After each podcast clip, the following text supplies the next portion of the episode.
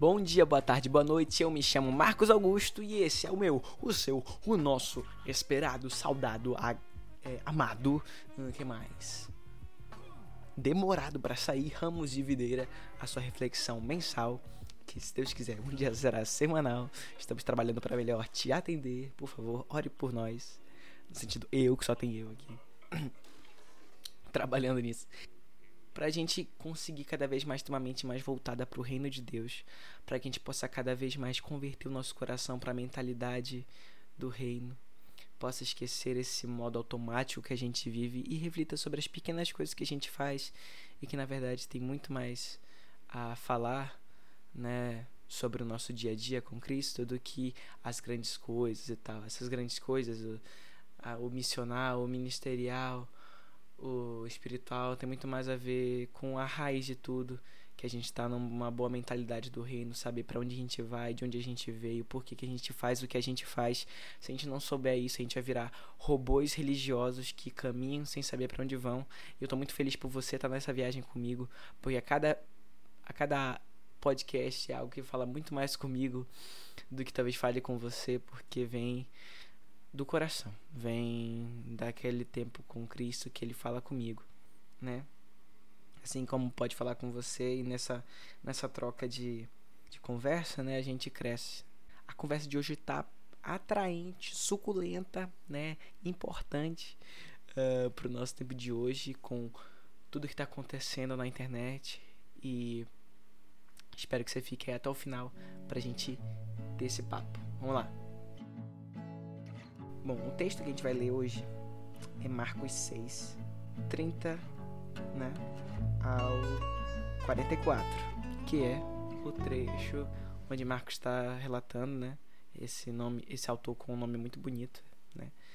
Marcos ele está falando sobre a primeira multiplicação de pães, né, que Cristo faz. Então, vamos lá. Os apóstolos reuniram-se a Jesus e lhe relataram tudo o que tinham feito e ensinado. Havia muita gente indo e vindo ao ponto de eles não terem tempo para comer. Jesus lhes disse: Venham comigo para um lugar deserto e descansem um pouco. Então eles se afastaram num barco para um lugar deserto. Mas muitos dos que os viram retirar-se, tendo-os reconhecido, correram a pé de todas as cidades e chegaram lá antes deles. Quando Jesus saiu do barco e viu uma grande multidão, teve compaixão deles, porque eram como ovelhas sem pastor. Então começou a ensinar-lhes muitas coisas. Já era tarde, e por isso os seus discípulos aproximaram-se dele e disseram: Este é um lugar deserto e já é tarde. Manda embora o povo para que possa ir aos campos e povoados vizinhos comprar algo para comer. Ele, porém, respondeu: Deem-lhes vocês algo para comer. Eles lhes disseram: Isto exigiria duzentos denários. Devemos gastar tanto dinheiro em pão e dar-lhes de comer? Perguntou ele: Quantos pães vocês têm? Verifiquem. Quando ficaram sabendo, disseram: Cinco pães e dois peixes. Então Jesus ordenou que fizessem todo o povo assentar-se em grupos na grama verde. Assim eles se assentaram em grupos de cem e de cinquenta. Tomando os cinco pães e os dois peixes e olhando para o céu, deu graças e partiu os pães. Em seguida entregou-os aos seus discípulos para que os servissem ao povo. Também dividiu os dois peixes entre todos eles. Todos comeram e ficaram satisfeitos. Os discípulos recolheram doze cestos cheios de pedaços de pão e de peixe. Os que comeram foram cinco mil homens. Esse trecho aqui é algo que a gente ouve desde muito novo, né? Sobre Jesus, o homem incrível que cuidou das pessoas e por meio de cinco pães e dois peixinhos na cesta de menina deu de comer para todo mundo. E realmente é um milagre tanto, sabe? Mas é, essas, essas semanas passadas, eu já tô com esse trecho, esse trecho na cabeça há muito tempo, né? Bartelando na minha cabeça. Tava olhando ele por um ponto de vista que, de tanto ler, eu nunca tinha visto, né? né? Como vai se formando esse cenário onde Jesus resolve multiplicar o pão e ajudar o pessoal, né? É muito interessante como vai se formando esse cenário. Porque Jesus está só com os apóstolos, né? No versículo 30 a gente vê eles relataram tudo o que tinham feito e ensinado, né? Depois de terem voltado de, de ido pregar, né? Jesus envia os apóstolos, eles voltam. Só que tinha muita gente, um tumulto muito grande, eles estavam conseguindo ter um tempo aquele aquele espaço agradável para eles comerem. Quando eles se retiraram, o povo viu, correu para chegar onde Jesus e os discípulos iam chegar, os apóstolos iam ficar para estar tá junto, porque queriam estar tá perto de Jesus. E Jesus, vendo isso, teve compaixão deles, porque eram ovelhas sem pastor, e começou a ensinar. Depois foi ficando tarde, e os discípulos já chegaram, falaram que talvez fosse melhor esse pessoal ir embora, e Jesus fala: Olha, na verdade, a gente devia dar de, vocês deviam dar de comer para esse pessoal. E aí o, os apóstolos respondem. Jesus, então, tá bom, eu vou ter que fazer alguma coisa e multiplica e assim se dá esse episódio, né? Então você vê um contexto de primeiro, né? Primeiro ponto que a gente vê, as pessoas do reino de Deus, nós, né? Mas no contexto de Jesus e os apóstolos, no fim das contas, eles são as pessoas com que o mundo está contando, no fundo. Mesmo com perseguição, mesmo o crente sendo insuportável na internet, no fim das contas, o sal na terra somos nós, né? O fio, o fio d'água que ainda que ainda alimenta as pessoas, a esperança, ainda somos nós. Então, quando esse pessoal que talvez fosse julgado ali, do nada some, as pessoas se desesperam. Mesmo aquelas pessoas que talvez olhavam com maus olhos, falando: caramba, esse pessoal foi embora. Né? Esse pessoal que transforma o ambiente onde, onde quer que eles vão né? Olhando para o nosso espectro de como são as coisas hoje em dia. A gente vive numa época onde o evangelho tem muito espaço. O tanto de cristão que já conseguiu ir em podcasts muito, muito relevantes é muito grande. Canais de teologia com um público muito maior para um canal que eu sempre achei que fosse ser de nicho, hoje em dia virou um assunto mais popular. Na verdade, a própria teologia em si, esse assunto mais teológico, mais profundo, era um nicho dentro do cristianismo. Hoje em dia, a, a palavra teologia se popularizou de uma forma que não era antes. Não existia, né? A gente falava do estudo bíblico profundo, mas essa questão teológica, da questão das doutrinas e dos fundamentos e da defesa da fé, de querer conhecer a fundo, de grego, hebraico e tudo mais, isso está crescendo num boom muito grande não só dentro da bolha cristã, mas está estourando a bolha como, caramba, que cara ponderado, olha só, é muito importante o que o fulano de tal tem a falar sobre isso. Então, ao mesmo tempo que também tem aquela galera lá, lá vai o, aquele fulano de tal indo falar lá, esse cristão ultrapassado, enfim. Mas de qualquer forma, a gente está sendo visto de uma forma que a gente nunca tinha sido visto antes, né? Tô dizendo de popularidade, de alcance né? Com a globalização da internet, a gente tem um público não cristão que nos acompanha simplesmente por achar interessante o que a gente tem a falar, muito maior do que antes. E o que eu quero dizer é que talvez isso seja uma época onde isso está mais escancarado, mas no fundo aquelas pessoas, as pessoas de fora, sempre no fundo é importante para elas saberem o que os ditos filhos de Deus têm a falar. Quer seja porque elas estão prontas ali para julgar nosso posicionamento, quer seja porque no fim das contas, quer seja porque nós somos as pessoas com esperança. Nós falamos de esperança, nós professamos uma fé de esperança, de que a vida vale a pena e de que há um porquê nas coisas. E a gente em tese era para ser o pessoal que sorri no sofrimento, que é contente, que encontrou o propósito em todas as coisas, que sabe ter fartura, que sabe ter falta. Então as pessoas têm essa fome. Né? Você vê que o povo está com fome desde o início. Eles não começam a ficar com fome no fim da tarde. Elas têm fome de Deus. Caramba, Deus sumiu daqui. Deus e a igreja, os discípulos, os apóstolos sumiram. A gente tem que ir atrás dele. Então, das contas, eles estavam com fome também. Então eles foram atrás do pai. Chegam lá e talvez ali meio sem jeito, tipo assim, não, não sabendo porquê, mas foram atrás. Essa busca intrínseca do ser humano pela eternidade, pelo que é eterno, pelo por Deus, que nem ele sabe que está buscando, mas a gente está correndo atrás dele o tempo todo. E aí, caramba, ele foi embora. E eles se vêm indo atrás de Deus, e quando chegam lá, Jesus tem compaixão deles porque são como ovelhas sem pastor. Como é que, como é que isso passa tão despercebido pelos nossos olhos, né? Jesus tem esse olhar de meu Deus. Estão todos correndo atrás de mim, mas estão cegos. Não conseguem ver. Né? Não tem guias. Estão correndo para o buraco e o que eu posso fazer? Né? E tem compaixão.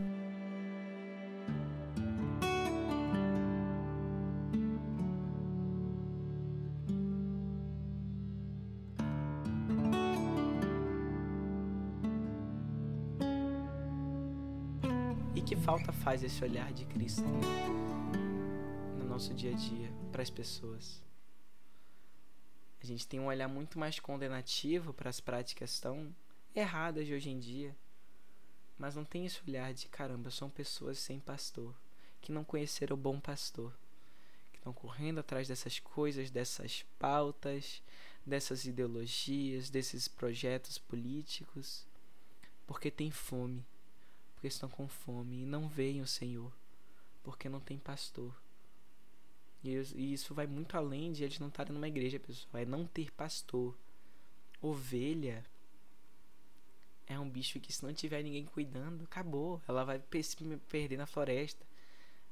Ficar cheia de lã porque precisa ser tosquiada e ela vai morrer, entendeu? São pessoas que estão correndo atrás.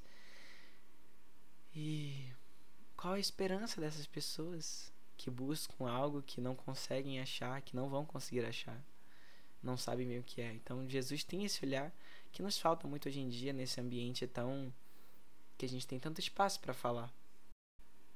Quer seja para ser condenado depois ou para ser ouvido, mas a gente tem muito espaço. Então Jesus tem esse olhar e fala: "Não, galera, senta".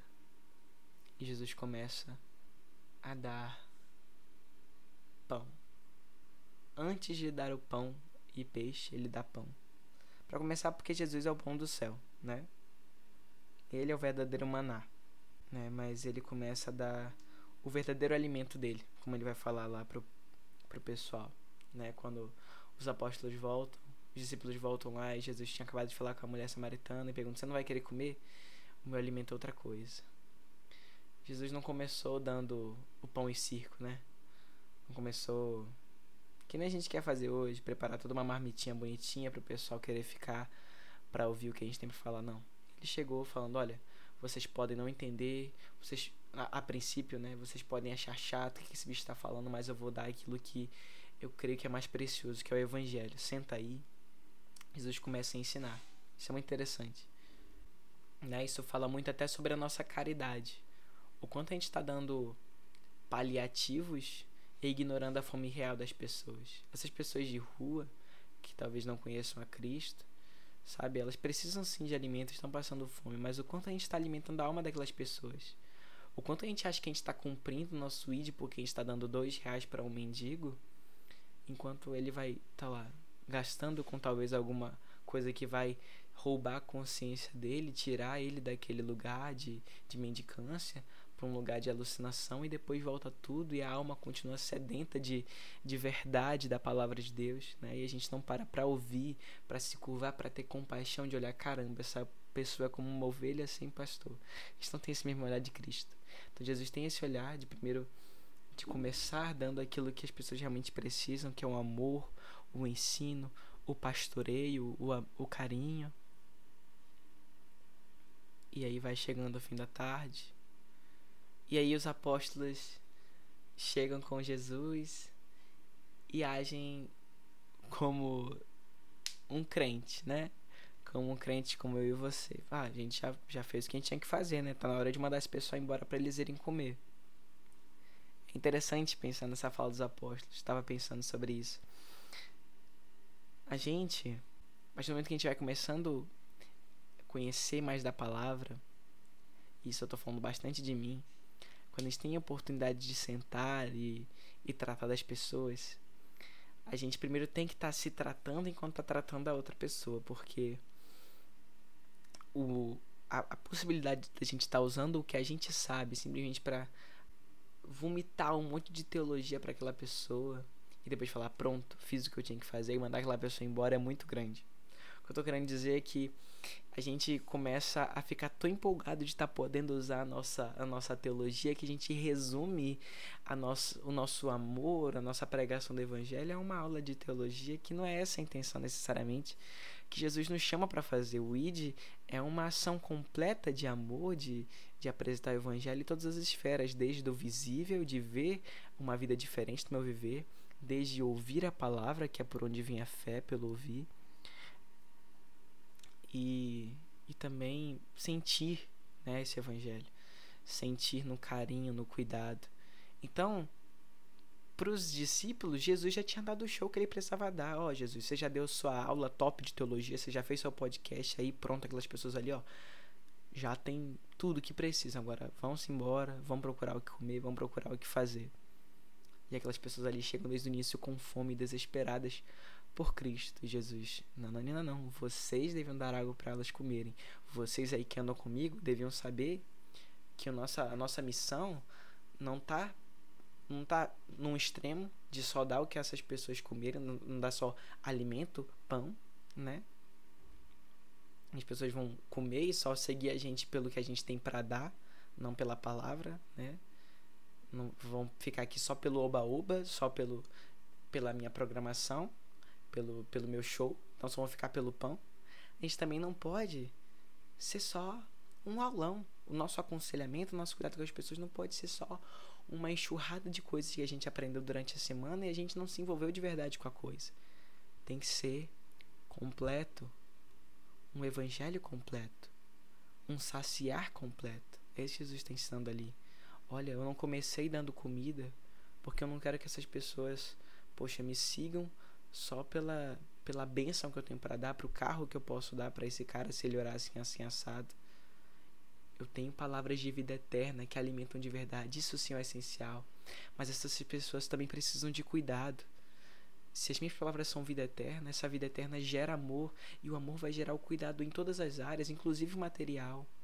Mas não que isso seja o, o essencial para permanecer dessas pessoas, é consequência do amor gerado pelas minhas palavras eu estou ensinando vocês há muito mais tempo que elas. Então vocês deviam ter esse, esse, esse movimento de não, vamos fazer o máximo para esse pessoal aqui ficar o máximo possível. Elas não têm que comer, então fiquem aqui que a gente vai atrás de fazer alguma coisa, entendeu? Mas não. Talvez os discípulos estejam pensando, ó, oh, bom, Jesus já falou, prega muito bem, já deu a já deu ali a mostrou que sabe interpretar o texto bíblico e tal deu umas lições muito legais. Esse pessoal já está encantado com a oratória de Jesus. Vão-se embora agora que o meu mestre aqui ele já foi muito bem é, honrado, mas Jesus, Nanina não, o maior é aquele que serve.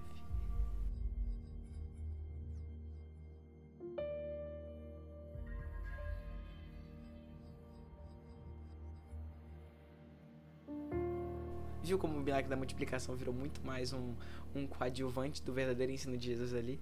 Né?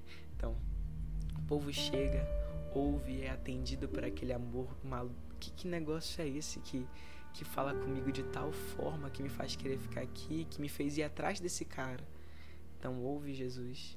Jesus vê a necessidade real daquelas pessoas agora. Agora elas têm fome. Vou continuar cuidando delas porque meu cuidado não é só oral, não é só teológico, mas também pastoral, prático. Toma aqui o alimento. E Jesus não para por aí ele entende que se a minha teologia é boa, o ensino vai ser bom, o meu cuidado vai ser bom e o meu relacionamento é transformado também. Jesus não dá um ensino incrível, chega com comida, dá a comida para cada um e pronto, vão para casa, comam no caminho lembrando do que eu ensinei. Não. Ele manda o povo se assentarem em grupos para partir do pão juntos. Você viu o culto maravilhoso que Deus fez em todas as esferas? Ele cuidou do vertical, cuidou da relação da palavra, Jesus, como Deus falou ao povo, ou seja, Deus falando com o seu povo, cuidou do pessoal da pessoa, apresentou aquilo que ela precisa naquele momento, deu, ajudou, amou, se doou, deu pão.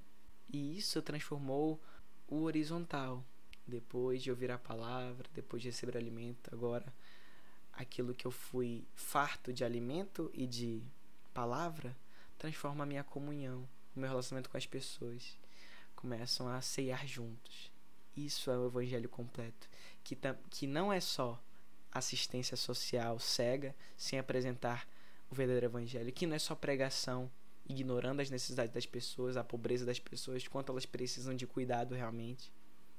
E também não é só viver separado no monte recebendo palavra, né? Não é viver num, como um monge, mas não é, é cristianismo sem ter gente perto, sem ter gente para interagir, sem igreja, não existe. Então Jesus dá aquele momento de agora o transbordar daquilo que ensinei se dará por meio da comunhão, do partir do pão.